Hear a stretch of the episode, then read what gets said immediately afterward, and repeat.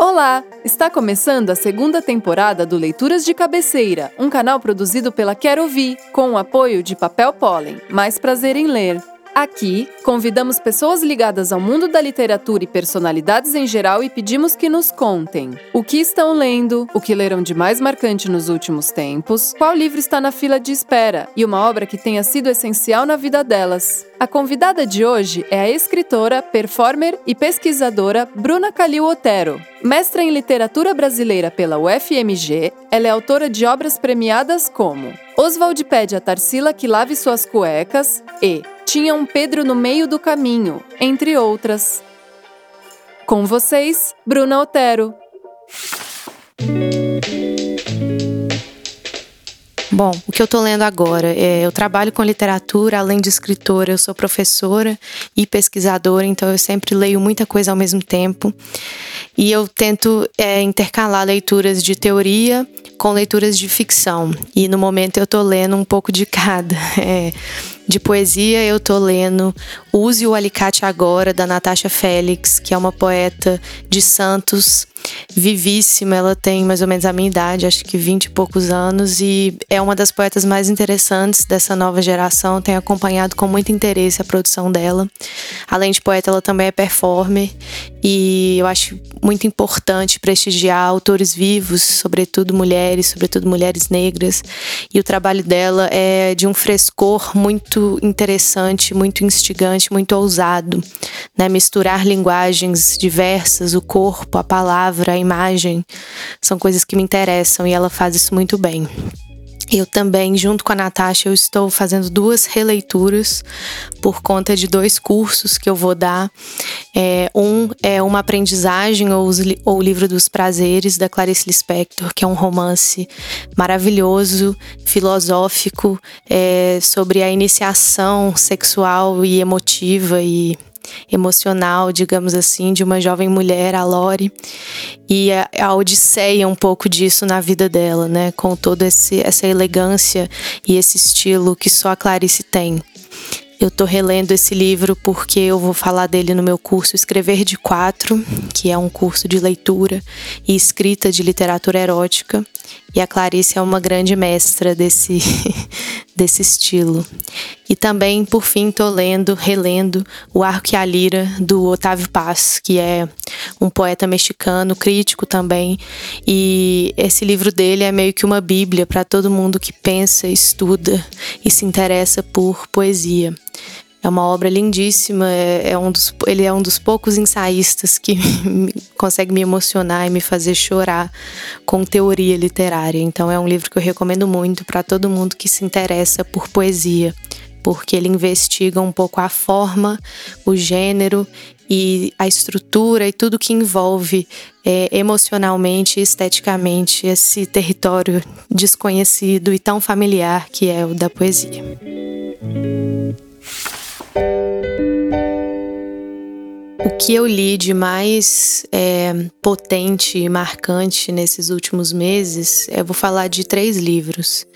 Um que já se tornou um dos meus romances favoritos, que entra aí no hall dos grandes romances da história literária mundial, que é a obra-prima chamada Crônica da Casa Assassinada, do Luz Cardoso, que é mineiro de Curvelo. Eu sou mineira de Belo Horizonte, cresci é, permeada por essa cultura da família tradicional mineira. E o que o Lúcio faz nesse romance magistral é conseguir passar, por meio da linguagem, a experiência terrível, ambígua e deliciosa que é de ser mineiro e viver em uma família tradicional, sendo uma personalidade desviante. Né? A gente tem nesse livro diversos personagens inesquecíveis, como a Nina, como Timóteo, que são figuras assim emblemáticas da nossa literatura que transgridem, que existem, que resistem e ler esse livro em 2020, que é um momento que está todo mundo preso em casa com as suas próprias famílias, me fez pensar e repensar em muitas coisas, sobretudo a partir dessa ideia de uma eterna tensão que existe na cultura mineira, né? Conversando com o Luiz Rufato, que também é mineiro de Cataguases, ele me disse uma frase que eu nunca esqueci e que eu acho que tem muito a ver com esse universo que o Lúcio aborda nessa, nesse romance incrível, né? Ele, o Rufato me disse: o problema de Minas Gerais é que quando você não sai de Minas, você é um merda, mas quando você sai, você é um traidor. E eu acho que isso tem muito a ver com o Lúcio, com esse livro incrível e com esse estado permanente do mineiro de ser estrangeiro em todos os lugares. Né? Em Minas não há casa possível, fora de Minas também não. Outro livro que eu li nos últimos meses que me marcou muito é outro romance que eu considero aí também dos maiores romances de toda a literatura, que é As Ligações Perigosas ou As Relações Perigosas, a depender da tradução, do Claude de Laclos, né, que é um autor francês do século XVIII. Esse livro ele é um romance epistolar, né, ou seja, ele vem em formato de cartas. E o que é tão genial nele é justamente o uso e os desdobramentos possíveis dentro desse gênero da epistolografia.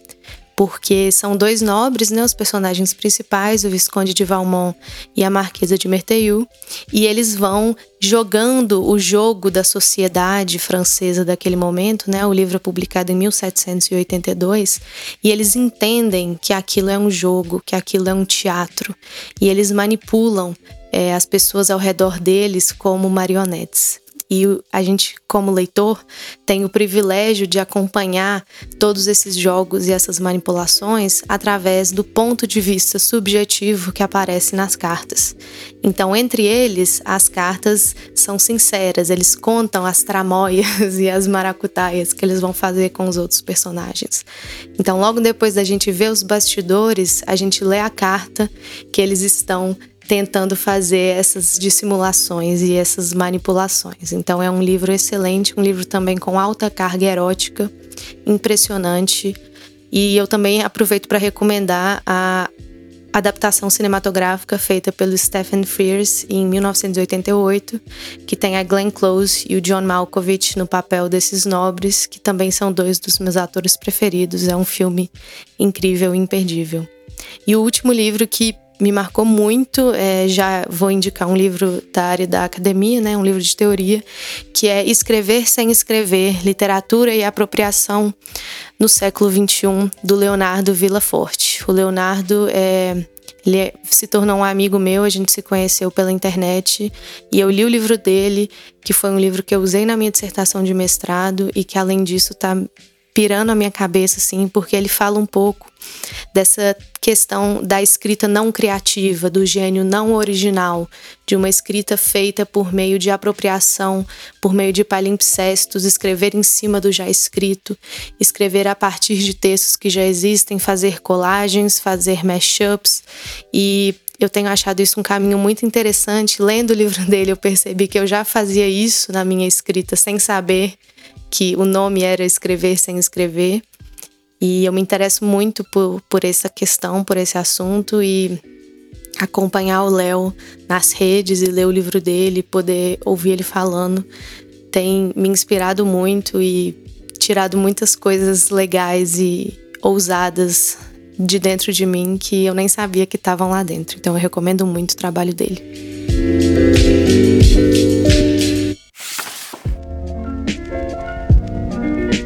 Tem alguns livros que estão aqui na minha cabeceira me esperando. o primeiro são os Diários do Lúcio Cardoso. Eu já tinha lido alguns trechos dele quando na UFMG a gente fez um evento em comemoração aos 50 anos da sua morte, no final de 2018. E depois de ter lido a crônica, eu fiquei muito mais apaixonada por ele, pela sua figura. E eu já sou grande fã das escritas do eu, né, as cartas, os diários. E aí eu fui lá e comprei esses diários que são assim, é um livro imenso, tem mais de 500 páginas. O Lúcio era um escritor muito compulsivo e ele teve essa ideia genial de documentar a própria vida por meio da escrita diarística. Então eu estou muito animada para ler os dias dele, a relação dele com outros escritores, com a Clarice Lispector, eles eram muito amigos, inclusive ela já até foi apaixonada por ele. e, mas enfim, ele era gay, né? Não, não, não retribuiu, mas eles foram grandes amigos e e ele fazia grandes comentários sobre o meio literário de então, que também é uma coisa que me interessa. Então, estou muito animada para essa leitura. Outros dois livros que estão na minha lista é, são Preocupações, que são poemas da Ana Guadalupe, e Um Exu em Nova York, que são contos da Cidinha da Silva. As duas são autoras também vivas. É, a Ana eu conheci pelo Twitter também. Eu acho ela uma mulher muito inteligente, muito perspicaz. Adoro ver os negócios que ela posta. E comprei o livro dela, tô esperando terminar essas minhas leituras atuais para ler. E a Cidinha é uma intelectual que eu admiro muito. Eu já li outros livros dela Tô muito animada para ler esse, porque o que eu conheço dela até agora é mais poesia, e agora eu vou conhecer esse outro lado dela, que são os contos, né? A Cidinha prosadora.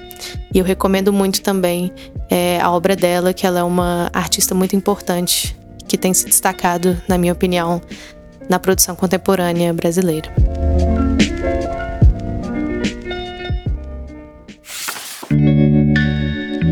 Quando eu estava me preparando para gravar, foi muito difícil escolher livros que tiveram marcado a minha vida, porque todo livro que eu leio marca a minha vida.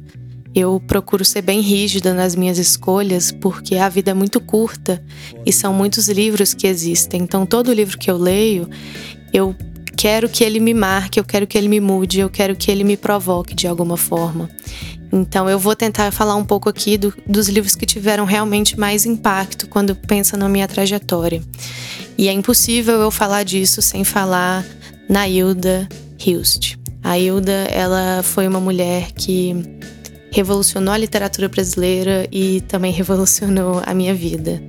Primeiro livro que eu li dela inteiro, porque eu só tinha lido alguns poemas esparsos antes disso, foi o romance A Obscena Senhora D, que é um livro publicado em 1982. É um romance extremamente intenso, transgressor, ousado, o jeito que ela constrói a narrativa foi diferente de tudo que eu tinha lido até então. É a primeira vez que eu li, tem seis anos agora, foi tipo 2014 mais ou menos. Dentro da faculdade de letras, porque antes de entrar na faculdade eu nunca tinha ouvido falar no nome dela.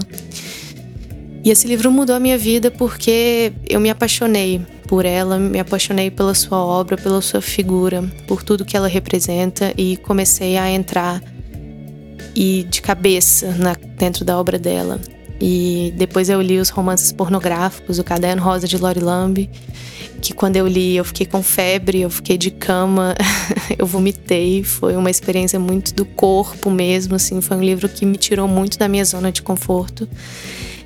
E aí eu resolvi estudar ele. e eu escolhi o Caderno Rosa, Cartas de um Sedutor, e contos de escárnio, textos grotescos para serem o meu objeto de investigação na minha dissertação de mestrado. E eu fui pensando um pouco como que esses livros seriam um projeto de uma pornocracia dentro da obra da Hilda, que já é uma obra extremamente provocadora e coesa, né? E isso é uma coisa que eu me inspiro muito e que eu admiro muito como escritora, porque a Hilda ela conseguiu construir uma obra muito orgânica, que dialoga entre si e que tem plena consciência do que ela está fazendo. Né? Isso é uma questão muito difícil, sobretudo quando se começa jovem. Ela, assim como eu, publicou seu primeiro livro aos 20 anos, e desde o primeiro livro dela, a gente vê que os grandes temas estão ali. E ela vai amarrando isso e aprimorando cada vez mais com o passar dos anos, que é uma coisa que eu me inspiro muito e que eu acho que ela é um farol, assim, dentro da literatura brasileira, né? Foi uma mulher que revolucionou tudo e hoje a gente tem uma geração de escritores, escritoras principalmente, que nós devemos muito a ela e ao espaço que ela abriu. Então, eu recomendo imensamente que vocês aí que estão ouvindo leiam Hilda Hilst, que se entreguem a esse mundo, que abandonem a razão, porque ela pede muito mais intensidade e corpo do que racionalidade pura. E isso é uma das coisas que mais me atrai nela, porque literatura é muito mais a pergunta do que a resposta, é muito mais a dúvida, é muito mais a incerteza e a ambiguidade. E isso são atributos inegáveis, incríveis e polissêmicos dentro da obra dela. Mas se você nunca leu Hilda Hilst, eu recomendaria você começar pelas crônicas. Tem uma edição interessante e completa que saiu se não me engano, pela Nova Fronteira, das crônicas completas dela que ela publicou nos anos 90 no Correio Popular. Se chama Cascos e Carícias. São textos curtos, políticos, engraçados, inteligentíssimos, em que ela vai abordar um pouco desse desse grande dilema da vida dela, que é ser uma grande escritora que escreve em português, que escreve num país como o Brasil, que cospe nos seus artistas e exalta os burros, né? E exalta os os ministros sem sem formação, né? A Hilda, graças a eu fico pensando que bom que ela não está viva em 2020, porque ela ia ela ia ficar muito chateada com tudo isso que está acontecendo, porque foram bandeiras que ela levantou durante a sua vida, como que ser intelectual e ser artista é uma responsabilidade social, é um desafio, é uma missão de vida. E ela levou essa missão com muito afinco, com muita seriedade e com muita responsabilidade.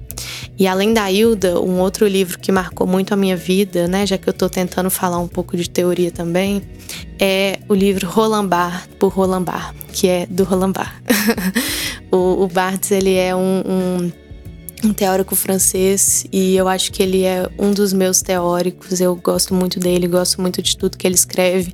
E esse livro em especial me marcou muito porque me mostrou que existe uma outra forma de escrever teoria, existe uma outra forma de pensar linguagem, pensar literatura, e essa forma envolve o corpo, envolve o eu, envolve a subjetividade. Eu acredito muito numa escrita acadêmica e numa escrita teórica que fale do eu, que fale das nossas experiências e das nossas emoções, porque quando a gente está pesquisando, a gente não escolhe o assunto por aleatoriedade, a gente escolhe o assunto por paixão. E se não há paixão, não há pesquisa. Eu escrevi a minha dissertação de mestrado atravessada por uma paixão profunda, intensa, extremamente dedicada à pessoa e à obra de Hilda Hilst. E eu não sei fazer de outra maneira, e eu acho que esse é um caminho possível, é um caminho necessário, e é importante a gente bater nessa tecla e falar disso nos lugares, porque nós estamos vivendo um momento em que a classe acadêmica, a classe intelectual está sofrendo muitos ataques e contra todos os ataques, eu acho que a paixão e a entrega sempre são respostas importantes, elegantes e resistentes. Né? É, falar de amor no meio do caos é ainda um ato de resistência. Então, eu amo a Hilda, eu amo o Bartz, eu amo todos esses que eu falei aqui, que eu indiquei, porque ler um livro é, é proferir uma palavra, uma carta de amor né? Ler um livro em 2020, esse ano terrível que a gente está vivendo, que temos tantas perdas, né? Já perdemos tantos autores esse ano, Sérgio Santana, Aldir Blanc, o Ângelo Machado, tantas pessoas importantes estão, estão indo embora, só que as obras delas ficam. E eu acho que isso é o mais importante, né? A gente é, respeitar e propagar o legado de todos esses que se sacrificaram por nós, né? O, o, artista, o Mário de Andrade, fala isso numa carta ao Carlos Drummond de Andrade em 1924. Ele diz que o artista brasileiro ele se sacrifica à sua nação e nós temos que honrar e prestigiar todo esse sacrifício dos que vieram antes de nós, porque é uma responsabilidade muito grande estar vivo e a gente precisa honrar a nossa vida e não há nada melhor, não há nenhuma forma melhor de fazer isso do que ler um bom livro. Obrigada.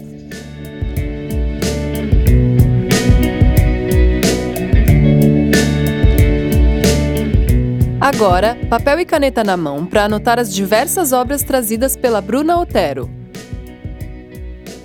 No primeiro bloco, ela cita Use o Alicate Agora, de Natasha Félix,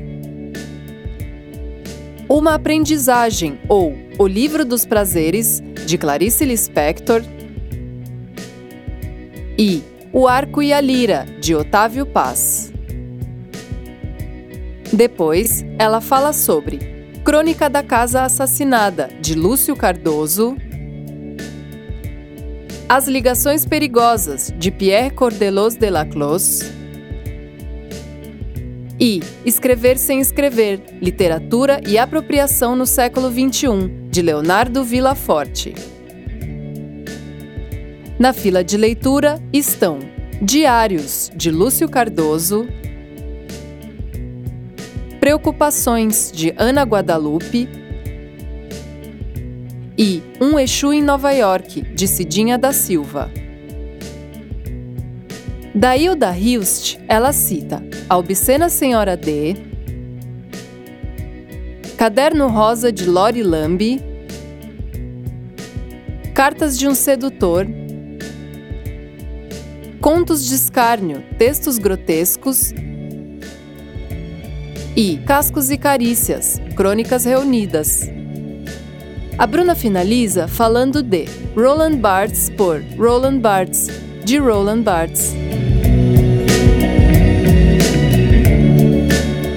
As músicas usadas neste episódio foram Love is Real, de Moods, Fairy Tale, de Taku, Far Away, de Tompa Beats e A Grand Love Theme, de Kid Local.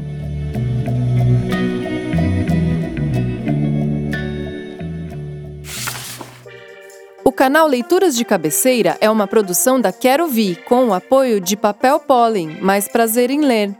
A concepção é de Felipe Seibel, a direção é de Gabriela Iannacone, mixagem e finalização de Fábio Smeili e Guto Marcato, e a locução é minha, Ana Guerra do Zamundo Estúdio. Até o próximo episódio. Tchau!